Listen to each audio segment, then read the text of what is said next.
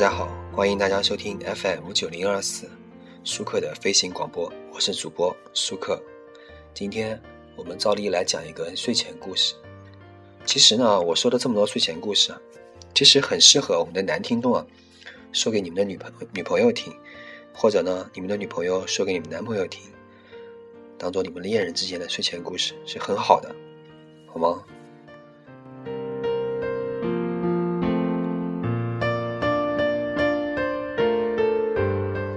这个故事呢，叫做《世界末日的爱情电台》。Roy 是香港人，普林斯顿毕业，他上了很多很多年学，眉目清秀，人生完整。大学毕业后的长途旅行呢，几乎把地球转了个遍。最后一站呢，是传说中的圣地西藏。回到家里啊，家人看着胡子拉碴的他，背着巨大的行囊站在门口，神采奕奕的，像个都市里的骑者。可是打开背包呢，妈妈发现里面几乎没有任何曾经带出去的东西，满满的全是来自世界各地的明信片，收信的地址也各不相同。Roy 的父亲是大企业的财务总管，对儿子的生活起居呢向来无心过问，只是工作之余看到儿子在各种各样的人生当中穿梭，很是忐忑。而正在二十五岁那年，Roy 在征求了父母的同意之后，跑到大西洋海上去。就做了一名水手，没有人知道他脑子里在想什么。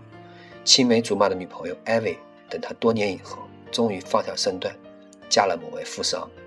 他最后一次见她，是电影《二零一二》上映，那时候他在芬兰出差，而 Roy 正好也在当地停留，于是便相约在当地看一场电影。午夜场的《二零一二》，据说还是首映。两个人谁也没有说话，黑暗里。他握住她的手，你说，我们之间还有多少时间？他问。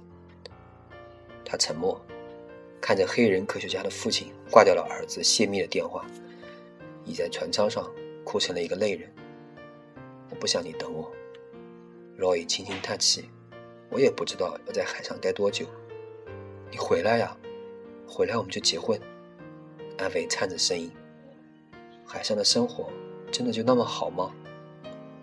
他抚摸着男人的手掌，粗糙的像一个农民的手。有些想要做或者说不得不做的事情吧。他笑，你知道吗？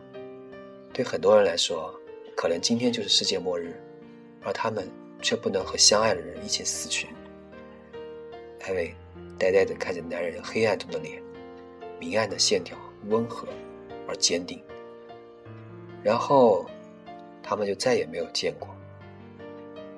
艾薇嫁人以后，常常跟着丈夫东奔西跑，闲了偶尔也会听一些那些旧旧的电台节目。她记得小时候，两个人一起写作业，Roy 就喜欢抱着一个黑盒子来吵她，各种乱七八糟的音乐，陌生人的心事，然后艾薇就会很凶的跟 Roy 说：“以后。”以后你可不许像那个男人一样对我。若伊只好看着他傻傻的笑，不说话。二零一零年的春节，艾薇收到若伊的短信，说有些事情要回香港办，香港办理，方便的话可以见一下面吗？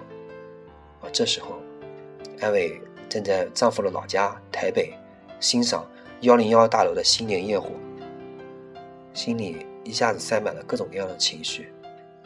艾薇有了宝宝，她不知道一个有丈夫、有孩子、有家的女人为什么此刻发疯了似的，在思念另一个男人。于是啊，艾薇请求自己的丈夫带她到日本度假。她记得是那是一个元宵节前一天的晚上，艾薇一边和宝宝玩，一边听广播，宝宝碰到了收音机。于是电台意外的跳到一个从来也没有收到的频率上，里面有一个男 DJ 说：“今天应该是末日电台最后一期节目了，我们的船就在风暴的正中央。感谢我的同事们，我想留几分钟给他们，是他们的支持让我把这个节目一直一直做下去。现在，这就是我们自己的末日。”让我们请他们来说。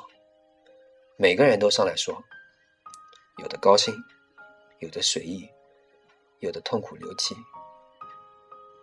艾薇待在那里，你知道吗？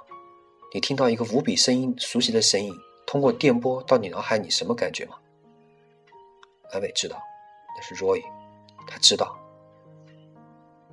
好了，现在这是我最后的时间了，希望这句话还来得及讲出来。艾薇打开自己的手机，登录 Facebook，页面上一个中国人条目上写着：“同一天，日本冲绳六点九，四川汶川四点二，智利八点八。”电台里那个男人的声音说：“艾薇，你知道吗？我就坐在海啸的对面想你。”下一秒钟，信号中断了。艾薇抱着 baby，泪流满面。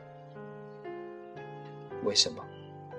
为什么你们每个人都在拿二零一二来骗我？